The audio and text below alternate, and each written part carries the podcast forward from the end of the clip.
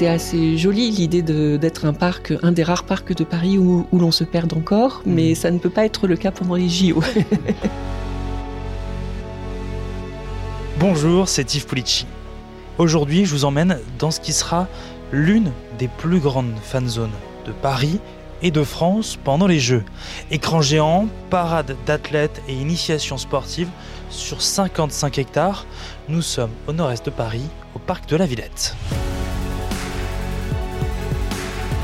Paris 2024. Le grand défi. Yves Pulici.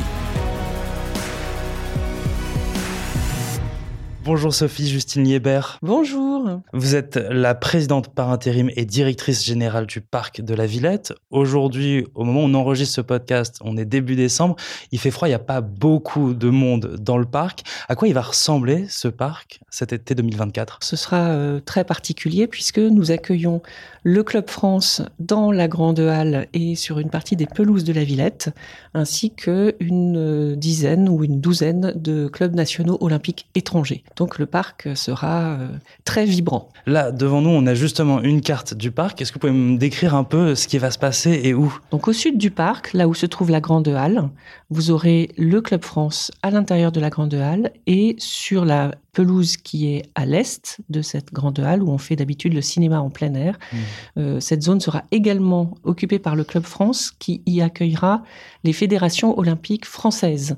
Donc euh, il y aura plein de fédérations sportives à cet endroit du parc que nous accueillerons dans un dispositif un peu particulier puisque le précédent président de la Villette, Didier Fusilier, a eu l'idée de proposer au ministère de la Culture un projet qui s'appelle Archifolie que nous coordonnons pour le compte du ministère. C'est quoi les Archifolie ce sont mm. les écoles nationales d'architecture qui vont chacune proposer un pavillon pour chacune des fédérations euh, qui sera présente sur le parc. Donc nous aurons 20 pavillons à côté du Club France qui accueilleront ces fédérations sportives. C'est quoi un pavillon? C'est euh, à peu près 20 mètres carrés. Ça a été conçu par les étudiants en architecture de nos écoles nationales d'archi. Donc on en est très fiers, puisque pour la première fois, un projet qui euh, associe euh, architecture, enseignement et sport va voir le jour à la Villette. Et à l'intérieur de ce pavillon, chaque fédération l'occupera comme elle le souhaitera, proposera des animations, etc. Les écoles ont rencontré, ils ont fait un peu de speed dating avec les, les fédérations sportives pour se choisir. Et chaque école a une fédération, ou en tout cas un sport, mmh. qui lui est dévolu. Et donc, ensuite, c'est l'imagination fertile de, des étudiants d'architecture qui va faire le reste. On sait déjà à quoi ça va ressembler Vous avez déjà eu euh, des images? Alors, on a déjà eu des maquettes, plus mhm. que des images, des maquettes en 3D, donc, qui ont été exposées cet été à l'école euh, d'architecture de Paris-Malaquais. Euh, donc, on, a une, on commence à avoir une petite idée de, de ce qui va se tramer. Je, préfère vous laisser la surprise. Venez les découvrir, puisque nous les, nous les montrerons, ces, ces pavillons, avant le début des JO, au mois de juin 2024. ils seront visitables par les mhm. visiteurs du parc gratuitement.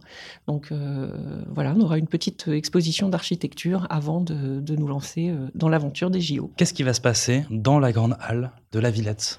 La Grande Halle, eh bien, c'est le club euh, national olympique sportif français, puis le club paralympique sportif français qui vont l'occuper.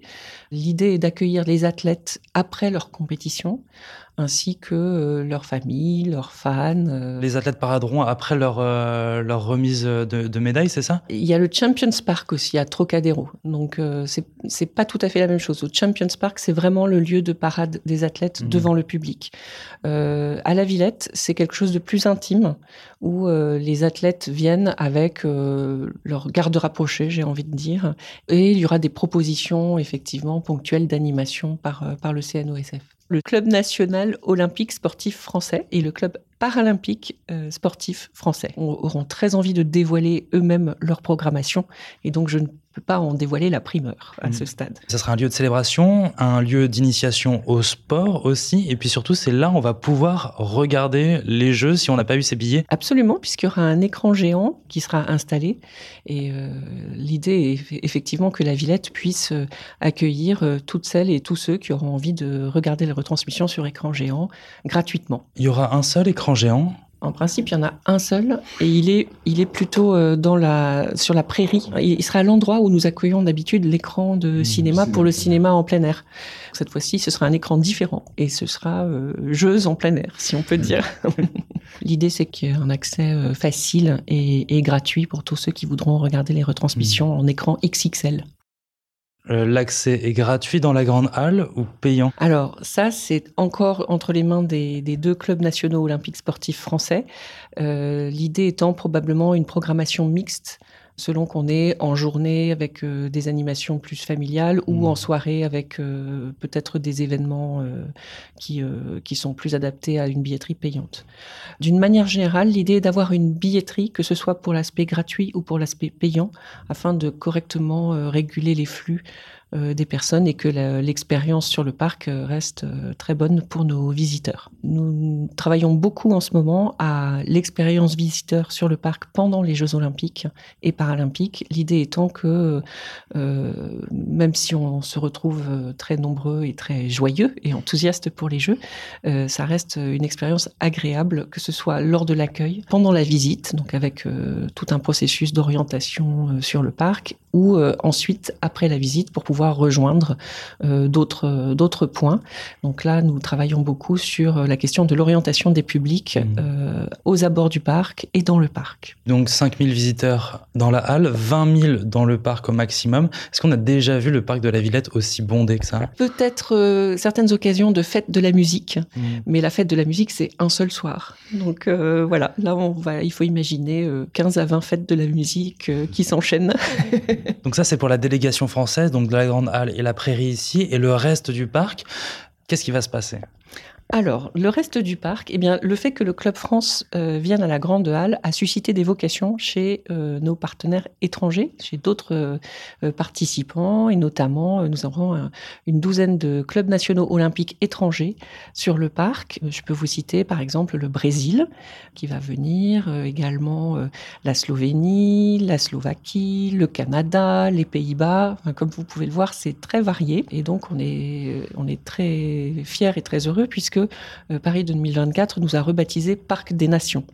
Ça correspond assez bien à l'esprit de la Villette, qui a toujours été un parc très ouvert à la fois euh, physiquement, mais aussi euh, dans son, dans son esprit, dans sa conception. Donc cette ouverture au monde nous plaît particulièrement. Alors vous allez voir des maisons de CNO étrangers qui vont proposer tout un tas d'animations, beaucoup pour promouvoir leur culture nationale. Euh, on a certains pays qui nous ont déjà dit qu'ils viendraient avec des chefs, parce qu'ils avaient très envie, euh, surtout en France, de présenter leur propre gastronomie. Euh, mais ça ne tournera pas autour uniquement de la gastronomie, mais également évidemment des démonstrations sportives ou des démonstrations culturelles. Par exemple, l'Institut culturel de Taïwan qui présentera un dôme géodésique un peu futuriste. Voilà, donc toutes ces activités seront proposées aux visiteurs du parc. Combien de délégations internationales dans le parc? Une douzaine. Le chiffre n'est pas encore complètement ferme puisque euh, nous avons encore des contrats qui ne sont pas, qui ne sont pas signés, mais ça, vraiment, ça sera vraiment, c'est vraiment le bon ordre de grandeur. Est-ce que le parc sera accessible pour tout le monde ou est-ce qu'il y aura des conditions d'accès au parc? Alors au parc en général, non. Vous savez que c'est un parc qui est euh, euh, totalement ouvert. Hein. C'était c'était ce que souhaitaient ses concepteurs dès l'origine, hein, dans les années 80, quand le programme du parc a été écrit. Euh, il était marqué qu'il ne fallait absolument pas reproduire un square haussmanien fermé et à vocation hygiéniste, mais euh, qu'il fallait que ce soit un parc extrêmement ouvert, avec euh, l'idée que le public puisse expérimenter, avoir une expérience, expérimenter la nature, expérimenter le sport, expérimenter la culture.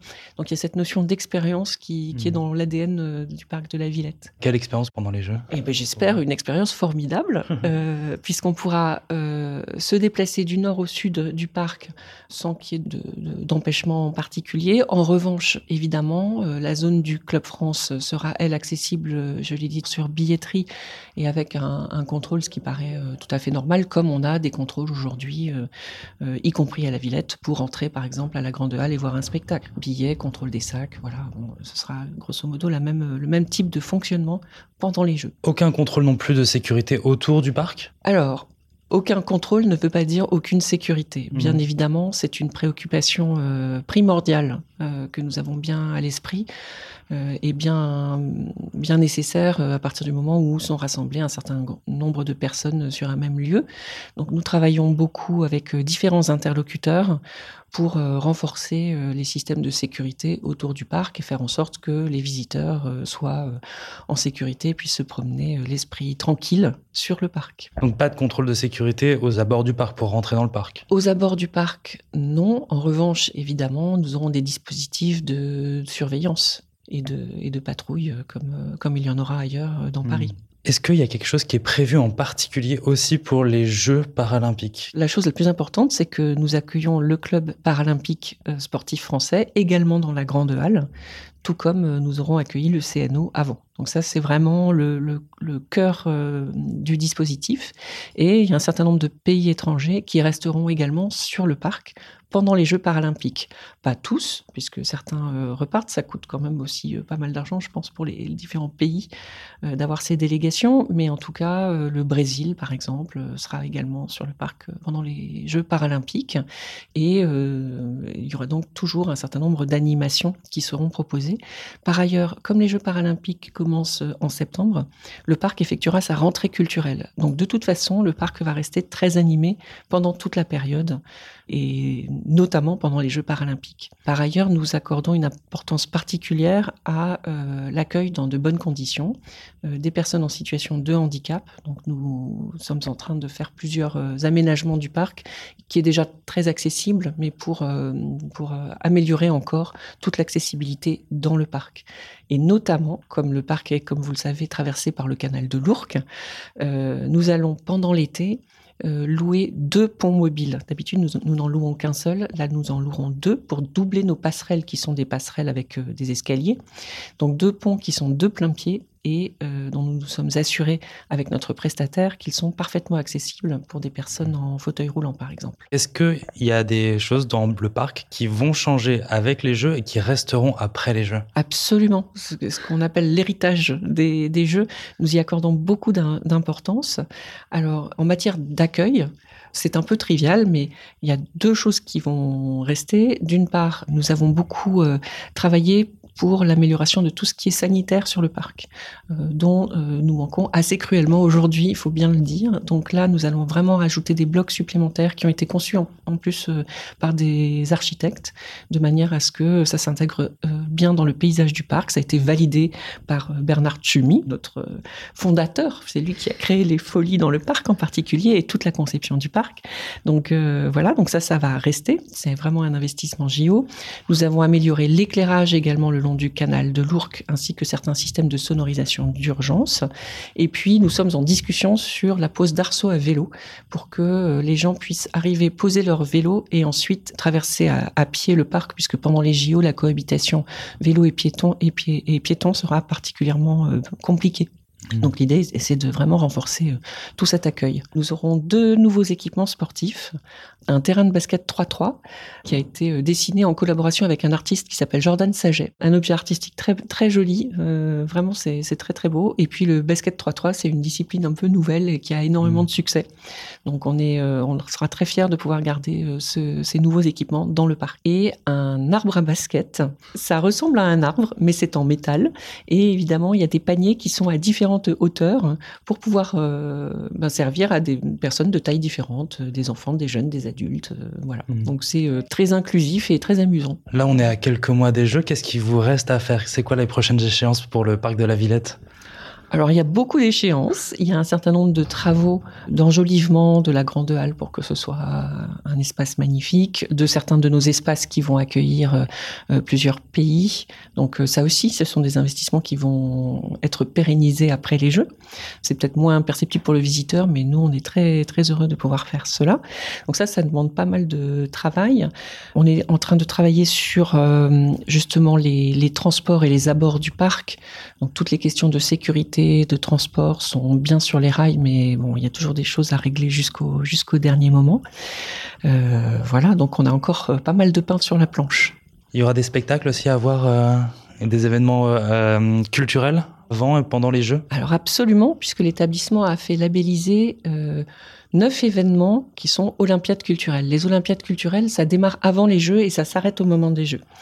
Euh, le premier projet labellisé, c'est celui euh, des Archifolies dont on a parlé tout à l'heure. Nous avons également, nous aurons un festival participatif freestyle que nous faisons tous les étés, mais qui cette fois-ci sera euh, XXL avec une grosse coloration euh, jeux, jeux olympiques. Et par ailleurs, euh, nous aurons sept spectacles qui euh, sont en lien avec les Jeux, dont notamment deux spectacles de, de Bartabas, l'un avec l'Académie équestre de Versailles et l'autre avec le Cadre Noir de Saumur. Donc voilà, deux, deux niveaux d'exigence à chaque fois, très différents, qui vont se rencontrer. Nous sommes très fiers de, de cela. Merci Sophie Justine Lébert. Je vous en prie. Et merci à vous d'avoir écouté ce nouvel épisode de Paris 2024, le grand défi. Toutes les semaines, nous abordons un sujet olympique et paralympique. Alors pour ne rien rater, vous pouvez vous abonner. Et puis si cet épisode vous a plu, n'hésitez pas à laisser une note et un commentaire. À bientôt. Paris 2024, le grand défi. Un podcast à retrouver sur l'appli RMC et sur toutes les plateformes d'écoute.